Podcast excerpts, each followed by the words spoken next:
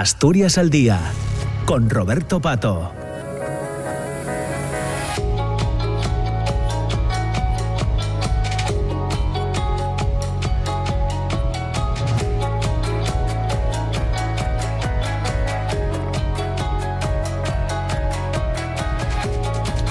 Ya son las 10 de la mañana y 8 minutos y está lloviendo. Eh, se esperaba por la lluvia, está lloviendo además muy guapo de lo que mm, de lo que es bueno, es decir, que no hay una tormentona, sino que está lloviendo como tiene que llover.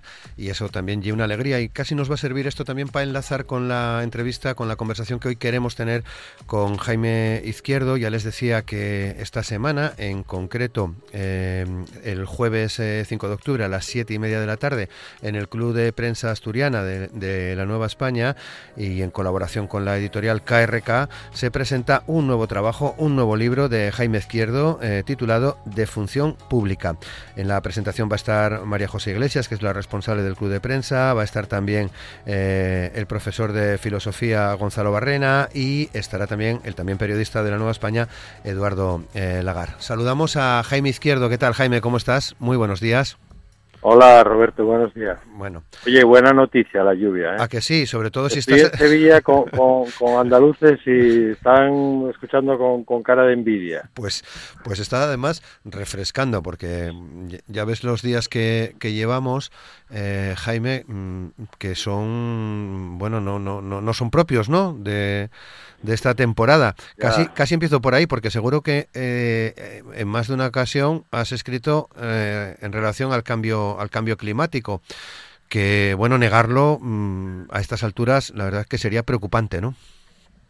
Sí, bueno, de hecho, el, yo creo que es en la, en la presentación o la introducción del libro, eh, se relaciona con el cambio climático, pero sobre todo se relaciona también con con el cambio de nuestra forma de relacionarnos con la Tierra. ¿no? Es decir, el, el, el, problema del cambio climático es un síntoma del descarrile general que tenemos con la forma de hacer economía y de vivir. Eh, por tanto, lo que cambiamos fuimos los humanos, que éramos los seres del humus de la Tierra, y ya no somos seres humanos, somos seres virtuales o seres urbanos, o no sé muy bien ya lo que somos, ¿no? Hacemos cosas muy raras. Por eso el título de la función pública histórica del campesinado, de cuando éramos seres humanos, y lo hemos dejado. O sea que sí, sí, tiene relación. Bueno, pues llega un nuevo, un nuevo libro tuyo de función pública, ¿Cómo va el mundo? Eh, un título también orientativo, ¿no? Sobre lo que nos vamos a encontrar, que, si no me equivoco, es una recopilación de, de textos tuyos de los últimos 20 años. Eso es, es una recopilación de artículos publicados en, en periódicos y revistas, una selección, son parece que 53 o 55, y todos alrededor de esa temática, y en la portada y la que da origen al título tiene que ver con un cuento de Álvaro Cunqueiro, en el que, sabes que Cunqueiro era el maestro de la, del realismo mágico gallego, en el que un caballo, un hombre, un campesino le da la merienda al caballo y el caballo después de merendar se acerca, el, hombre se sentó a leer el periódico, se acerca por detrás, pasa la cabeza por encima del cuello y se pone a leer el periódico también y le pregunta, ¿cómo va el mundo? Entonces ese es el, juego de la, de, la, de la reflexión. El mundo va mal. ¿no? Si, siguiéramos el cuento de Cunqueiro y, el hombre le contara al caballo cómo van las cosas, pues le contaría que vamos muy mal, por las razones de las que hablábamos Sí, sí, claro, que está muy bien reflejado ese relato de Cunqueiro, el caballo de Alberto Merlo, eh, en la portada, Jaime. Sí, es, es un bueno, es la suerte que me encontré con un, en un viaje por Galicia, me encontré con un, ilustrador de Sargadelos que estaba jubilado y, hacía, estaba haciendo trabajo sobre cuentos de Cunqueiro, vi ese cartel, hablé con él y lo convertimos en, la portada del libro y luego trabajó en ilustraciones de, de los relatos que salieron publicados en prensa, pero que ahora salen hmm. publicados en libro y con, ilustraciones originales. Claro. Bueno, decías, el, el mundo va mal y lo dices porque entiendes eh, que mm, ya no están eh, eh, cuidando ese mundo, ya no están cuidando el mundo. en términos de función pública territorial los campesinos, porque digamos que viene a, mm, a redondear eh, tu tesis, tu, tu, trabajo, tu forma de entender la, la vida, entiendo, relacionada con, con la tierra, con, con, el mundo rural, con los campesinos, con lo agropolitano también, de, de ello hablaremos un poco, ¿no? Sí. Viene todo. Bueno, sí, lo, los tiros va, van por ahí. Y la idea, que es un, es un libro ligero, se lee, es un libro yo soy bastante pesado escribiendo, ¿no? Hago textos muy complejos, digamos, para, para gente que está preocupada o está en temas de gestión territorial. Pero en esta ocasión hago una cosa muy ligera, ¿no? Los, textos son bastante entretenidos, muy sencillos de leer, yo creo que muy esclarecedores. Tanto es un libro amable y simpático, yo creo, de leer. Por lo menos esa es la intención. Cuando uno publica en periódicos está publicando a gran público. Por tanto, la recopilación de artículos de periódicos se convierte en un libro de gran público. ¿no? Mm. Y la idea también tiene que ver con, con algo, la toma de conciencia. Es decir, o entendemos que nos hemos despistado como especie humana o no vamos a ponernos a la solución. La solución no será tecnológica, ni política, ni los gobiernos. ¿no? La solución es cultural, es una solución que tenemos que abordar entre todos nosotros. Y eso pasa por revisar qué era lo que hacíamos bien y dejamos de hacer y cómo podemos eh, volver, no, no, no volver a, al, al regre no regresar a esa forma de, de, de, ser, sino inspirarse en ella. Estamos entrando en una fábrica y probablemente estéis oyendo una, alguna conversación. Estamos hablando en una, una fábrica, no sé, de arroz, me dicen que es de arroz. O sea que una luego, luego te pregunto, luego te pregunto o sea, que estamos en directo sí. haciendo dos cosas, una entrevista y una visita por los sistemas agroalimentarios de, del Bajo Guadalquivir. Muy bien. Eh, eh, porque estás participando, entiendo, unas jornadas, me decías, ¿no? En sí, Andalucía. Estamos, sí. Estoy participando en unas jornadas aquí en Sevilla y hoy tocaba una visita de campo muy interesante por toda la marisma, ¿no? Uh -huh. eh, ¿Hay una gestión parecida en Andalucía, en Asturias? De... Bueno, eh, el interés está en todos los sitios. De hecho, la, las personas que me invitaron, me invitaron vienen del mundo de la agroecología, de los sistemas agroalimentarios de proximidad, y hoy pues lo dedicábamos a ver primero Mercasevilla a las 5 de la mañana, o sea, llevamos ya desde las 5 de la mañana eh, pateando, ver cómo funciona el tema del pescado, las frutas, y ahora vamos a ver una cooperativa de cultivadores de arroz en, en, en la marisma eh, de Guadalquivir. Bueno, volvemos al libro, volvemos a volvemos este, al libro, de, sí. este, de función pública, ¿no? ¿Qué estructura le has dado? ¿Cómo, cómo es el libro? Bueno, está estructurado en cuatro capítulos, ¿no? Hay un, un capítulo vinculado a, a, reflexiones sobre el desarrollo local, las oportunidades que tiene el desarrollo local en un mundo en el que parece que solo era posible el desarrollo industrial de concentración. Pues hay alguna, algunas pinceladas. Hay otro capítulo dedicado a artículos que tienen que ver con la aldea, también sabes que es un tema recurrente para mí. La aldea es una estructura urbana situada en el campo cuya única función era la gestión eh, que ahora llamaríamos sostenible de la naturaleza. ¿no? Los territorios de los campesinos eh, es lo que declaramos espacio protegido.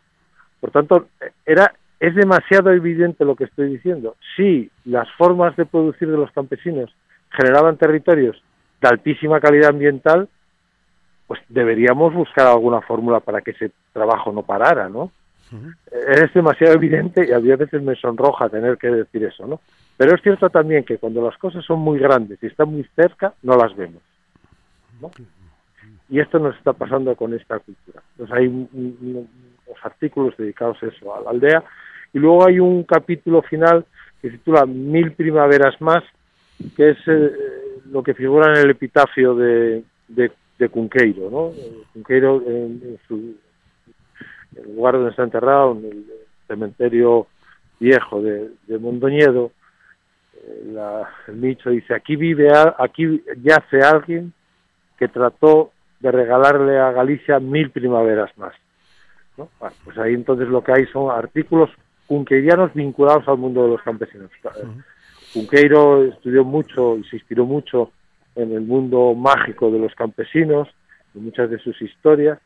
Entonces, bueno, ahí hay un reconocimiento a algunos artículos que son los más, los más punquirianos. Ya digo que el, el libro se lee rápido porque al ser eh, historias cortas, puedes parar donde quieras y, es muy variado.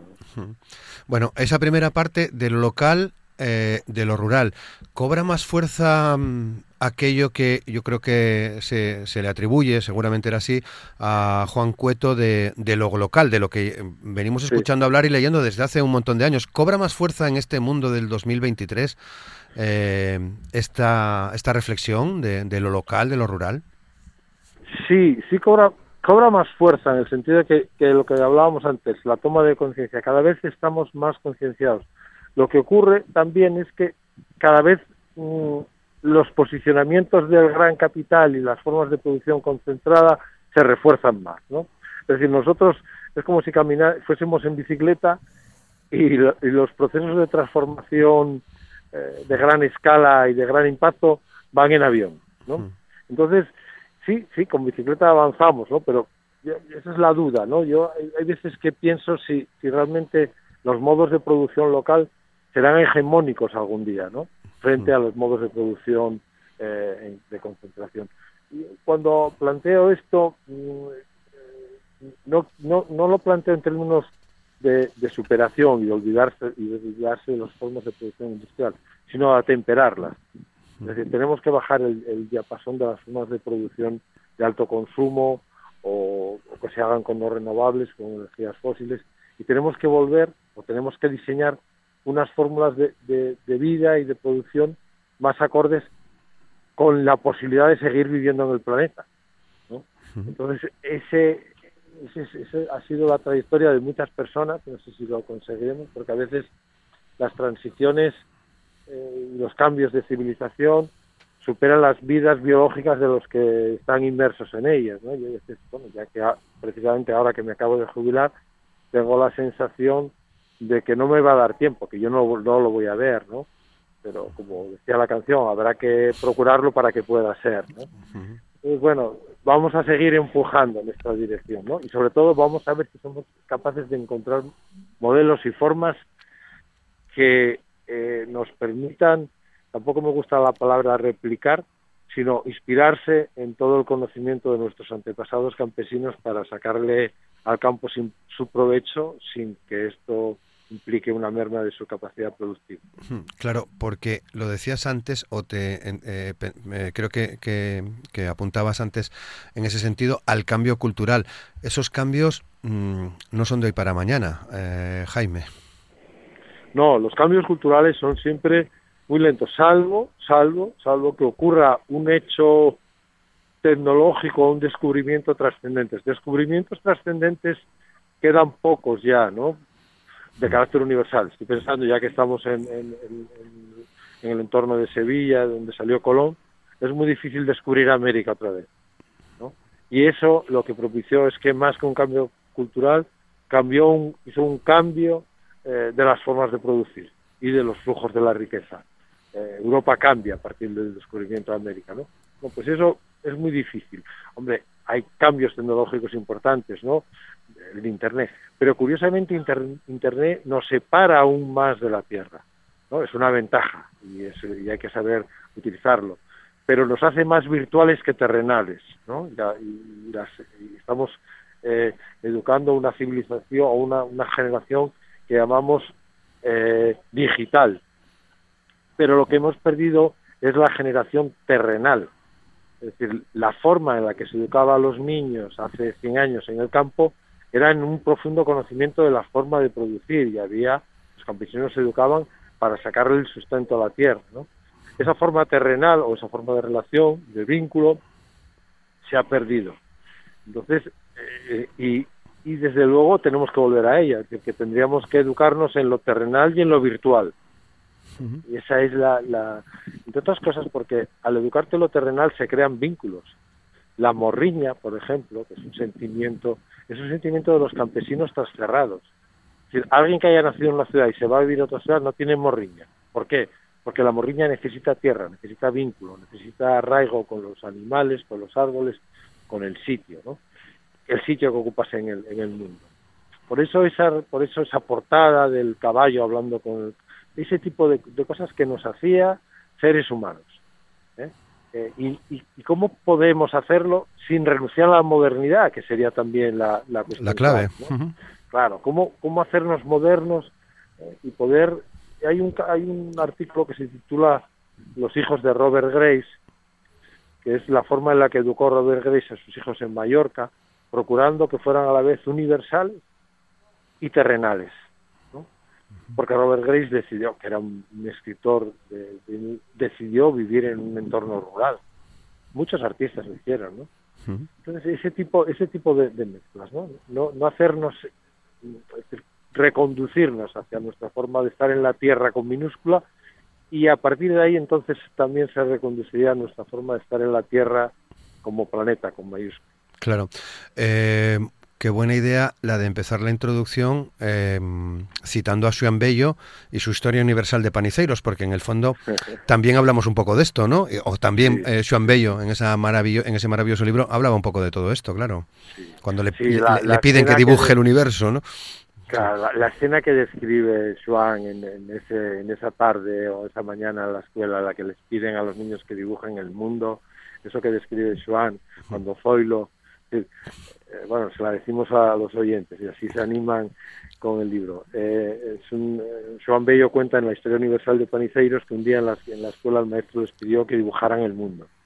Entonces Joan eh, empezó a pensar y recordar cómo era la forma de los continentes en, en un mapa mundi y tal, y trataba de reproducirlo, ¿no? Y su compañero Zoilo, su amigo, pues estaba abstraído, mirando por la ventana y tal, y no dibujaba nada, hasta que se arrancó a dibujar. Y entonces, cuando Joan vio que estaba aplicándose en el dibujo y miró lo que estaba haciendo, lo que estaba haciendo Zoilo era pintar lo que veía por la ventana. El caballo de Jimmy, eh, las casas del Curqueigal, los montes de no sé dónde, ¿no? Y entonces eh, Joan se rió, dijo, eso no es el mundo, ¿no? Claro, con el tiempo donde se hizo mayor, dice, claro, el que realmente sabía cuál, era el mundo era Zoilo. Claro. Yo no, porque yo pintaba una abstracción, pero él pintaba un mundo que era real, que era el suyo. Uh -huh. A mí esa, esa, esa escena eh, me parece una maravilla. Casi insuperable en términos literarios. Sí, guapísima. Eh, bueno, eh, 12, 13 libros ya, Jaime.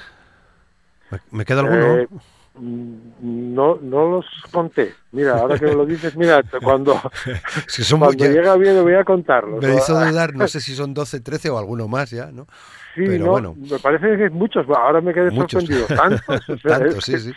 Hace Pues tanto sí. tiempo que soy pesado escribiendo, no, no, no, no lo sabía. Pues sí. Sí, pero ya son unos cuantos. sí. Claro. Mira, Bueno, una docena estaría bien, porque suena algo también muy campesino, ¿no? Una docena de huevos. acuérdate que en Cobayes, en Casu, eh, tenían la docena de 14 de los suspiros del Nalón. sí, o sea que. Es verdad, es verdad, sí.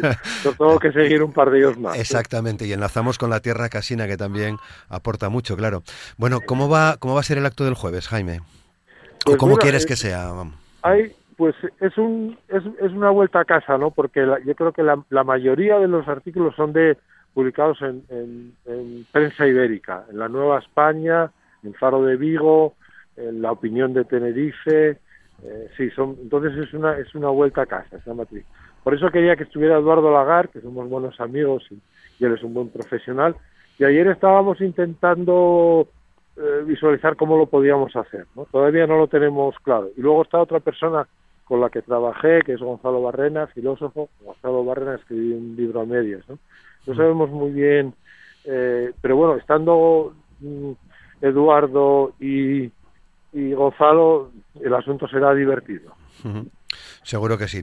Eh, ¿Ya en las librerías, Jaime? O a- mm, Sí, sí, creo que sí. Bueno, y sobre todo KRK tiene una muy buena venta eh, por internet, pero sí, yo creo que está en librerías porque vi que alguien en Facebook había ya estaba hablando del libro. O ya, te había, ya te había reseñado. Esther Martínez de las Regueras ya hizo un comentario sobre el libro, que lo había leído este fin de semana, con lo cual sí está en las librerías. Muy bien.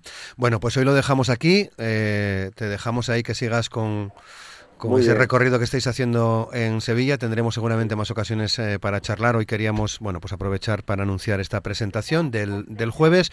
Un placer como siempre, Jaime Izquierdo. Muchas bueno, gracias. pues eh, muchas gracias a vosotros por el interés, Roberto, y a ti especialmente, porque siempre me llamas y siempre me resulta muy gratificante y muy interesante hablar contigo. Así que muchas gracias por, por, la llamada y por la entrevista. Pues gracias Te mandan un saludo mis amigos sevillanos. Muy bien, pues eh, les devuelves el saludo. Buena tierra, Sevilla, también, de mi parte. Y gracias, Jaime, por el halago. Seguimos en contacto y lo tenemos que dejar aquí. Buen día. Muy bien. Gracias, saludos. Hasta luego, hasta luego. Pues una conversación que hemos tenido en esta segunda parte del programa de hoy con eh, Jaime Izquierdo a propósito de este nuevo trabajo de función pública, Cómo va el mundo, que se va a presentar en el Club de Prensa Asturiana eh, el próximo jueves de esta semana, el día 5 eh, de octubre a las siete y media de la tarde. Le acompañará María José Iglesias, que es periodista también, es la responsable del Club de Prensa Asturiana. Va a intervenir en el acto también Gonzalo Barrena, profesor de filosofía, y el también periodista de Nueva España, Eduardo Lagar un interesante trabajo recopilatorio de muchas cosas de las que escribe y ha publicado ya Jaime Izquierdo que componen este, este volumen, también muy interesante, de lectura muy interesante para quien quiera acercarse a, la, forma de pensar, al trabajo que, realiza, a la reflexión que hace eh, Jaime Izquierdo. En un minuto, un poco más de un minuto, comienza Desayuno con Liantes. Nosotros nos despedimos. En cualquier caso, ya sabes que mañana estaremos aquí a partir de las 9 de la mañana. En la primera parte van a compartir espacio con nosotros Beatriz Ejido, que es sindicalista, eh, Flor Tejo de Mujeres la Escandalera, la periodista Diana García y en la segunda parte, como ya les adelantaba, eh, hace un rato vamos a charlar con eh, Matilde Fernández, con la presidenta del Observatorio de la Soledad No Deseada. Queremos esta semana también poner el foco en la, en la situación de las personas eh, mayores. Así que esos serán los contenidos de mañana aquí en Asturias al Día, en la radio pública, en RPA. Les esperamos. Feliz día. Muchas gracias.